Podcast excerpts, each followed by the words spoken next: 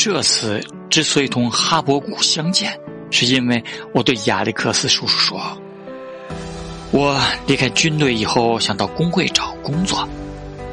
在当时，要在经济上从老板那里争取一些公平待遇，工会是个很可钦佩的组织。”亚历克斯大概这么想：上帝保佑，要同愚蠢相斗，真是连天神也赢不了。好吧，至少有一个哈佛出身的人，可以同他讨论讨论这个荒谬的想法。天神和愚蠢相斗，这句话出自席勒之笔。后来尼采也回应道：“同无聊相斗，真是连天神也赢不了。”就这样，亚历克斯叔叔和我坐在了斯特格梅耶酒店，要了啤酒，等待父亲和哈伯古的驾临。他们说好分开来的，因为要是他们一起来，路上肯定没有什么话可说。当时父亲已经对政治啦、历史啦、经济啦等等完全失去了兴趣。他常说空谈太多，对他来说，感觉比观点更有意义。特别是手指触摸自然物体的感觉。二十年后，他临死时还说，他后悔没有当陶工。那样就可以一天到晚揉泥块儿。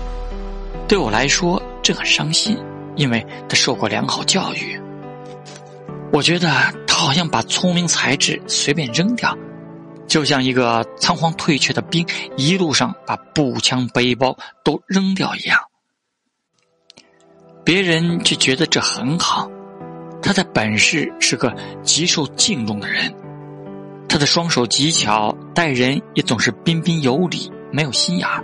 在他看来，手艺人个个都是圣人，不论那些人实际上是多么卑鄙和愚蠢。附带说一句，亚历克斯叔叔的手什么也干不来，我的母亲也是，她连一顿早饭也不会烧，一颗纽扣也不会钉。鲍威斯哈伯古能挖煤矿。那就是他从哈佛毕业以后干的事，别的同学都到家族企业或者交易所、银行等地方去工作，他就去挖煤。他以为要做劳动人民的真心朋友，本人就得是个工人，而且还应该是个好工人。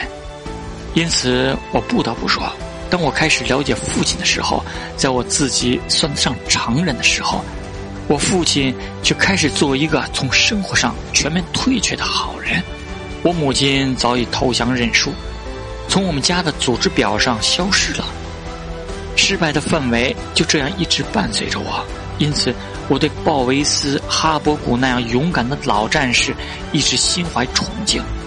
还有别的一些人，他们仍然渴望了解这个世界到底在发生什么。他们对于怎么从失败的利爪下夺取胜利，仍有很多的主意和办法。如果我要活下去，我这么想，我最好以他们为榜样。